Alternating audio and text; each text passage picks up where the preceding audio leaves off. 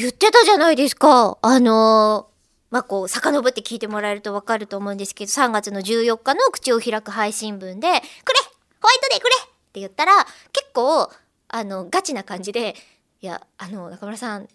月の16日に僕たちはイベントをやるんだから、そこでもらえるって普通わかるよね？みたいな感じで結構ガチめ説教をされてああちゃんとあしてくれるんだ。私がむしろあげただけなのにって思ってたんですけれども、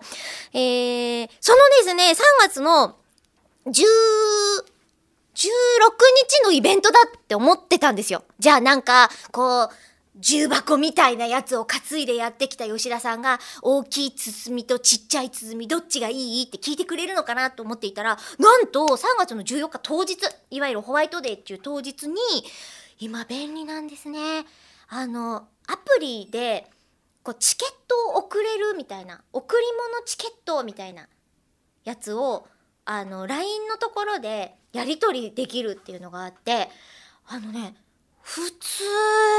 の普通の私が欲しいなって思ってるスターバックスの500円分のチケットもらいました。普通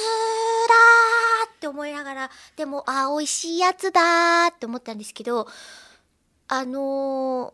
ーやったことはないし要求したこともないしやられたこともないんですけど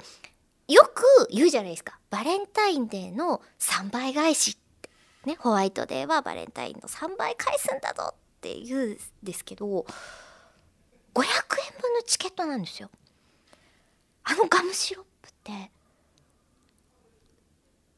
テイクフリー。あ違うなんだっけ？テイクフリーじゃない。なんだっけ？ご自由にどうぞのやつ。なんて言うんだっけ？テイクフリーで合ってる？そうそう。あのご自由にフリーダムのところから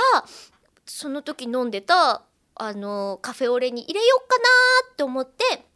1個もらったんですけど思った以上にカフェオレがしっかりとキャラメルの味で甘かったからあこれいらないなって思って上にこうレモンのようにねまるでソルティドッグを飲んだ時のこのグラスの縁の塩のようにポンって添えておいただけなんですよ。あれ一体いくら相当って吉田さんは感じたんだろうなって思いながらでもきっと人生の中でガムシロップをいきなり急に「はい!」ってもらったことって今までもきっとこれからの人生でも吉田さんの中ではないから多分すごい価値があるスペシャリティな一瞬になったのかなって思ってます。あの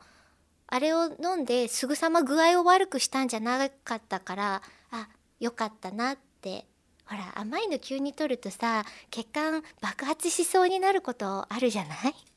からちょっとだけ2月中は吉田さんの体調を気にしてたんだよね私。